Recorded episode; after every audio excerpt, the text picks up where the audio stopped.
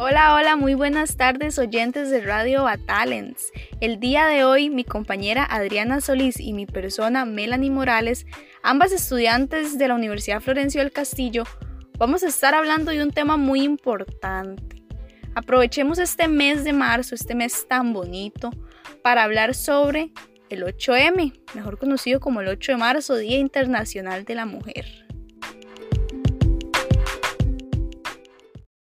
Muy buenas tardes. Y sí, como menciona mi compañera Melanie, el día de hoy estaremos hablando sobre el 8 de marzo, Día Internacional de la Mujer, que no es solo un día para celebrar a todas aquellas mujeres que amamos y que están presentes en nuestra vida, sino que también debemos recordar a todas aquellas que han sido pieza clave para la lucha por nuestros derechos y equidad de género.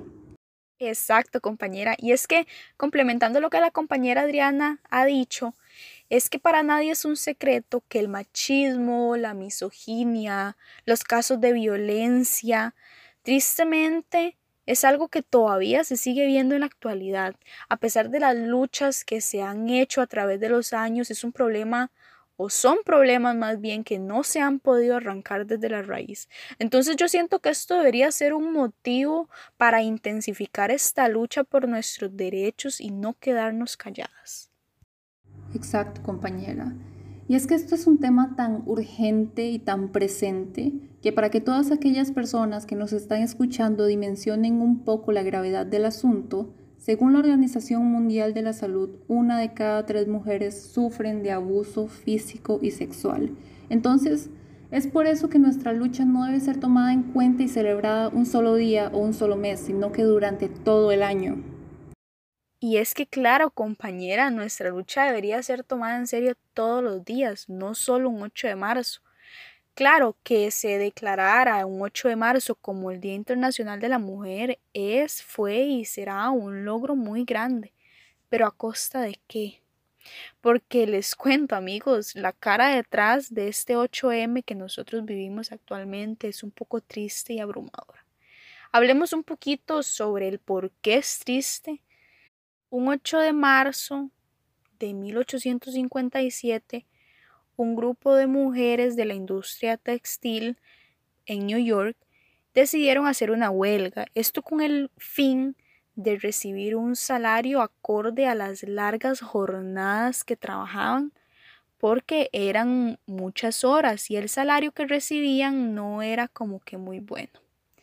Entonces, al jefe enterarse de que este grupo de mujeres querían reclamar lo que por derecho les pertenecía, él las encierra en un edificio, en el edificio donde trabajaban y las quema. Ese día, un 8 de marzo, murieron 123 mujeres y 23 hombres. Entonces esto es lo que intensifica esta lucha desde entonces por nuestros derechos.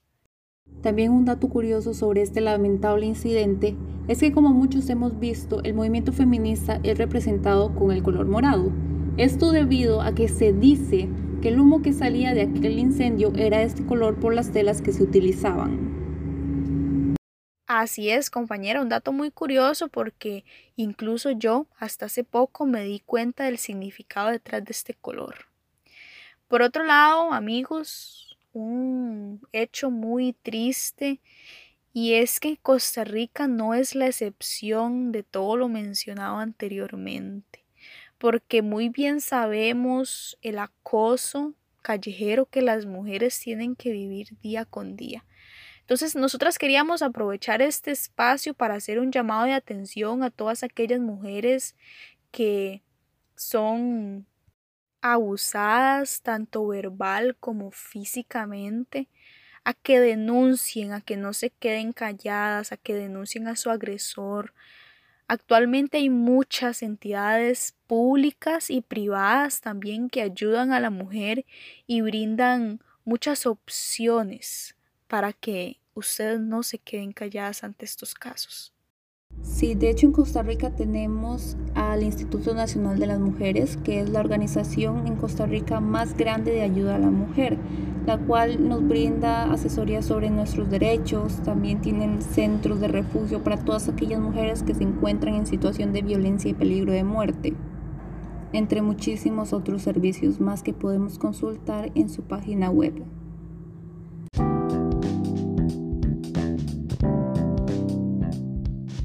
Muchas gracias a todos ustedes, oyentes de Radio Batalents, que siguen en sintonía con nosotras. Para nosotros ha sido un placer compartir este espacio con ustedes y espero que les haya sido de ayuda y de inspiración especialmente a mujeres que lamentablemente sufren de acoso y de violencia, a no quedarse calladas e igual a personas que conocen de algún caso de violencia a que no se queden callados y ayuden.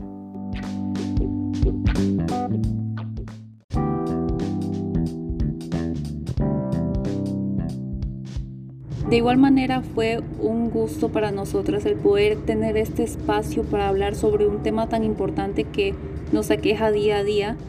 Y de todo corazón les deseamos que tengan una hermosa tarde y que reflexionen un poquito sobre este tema.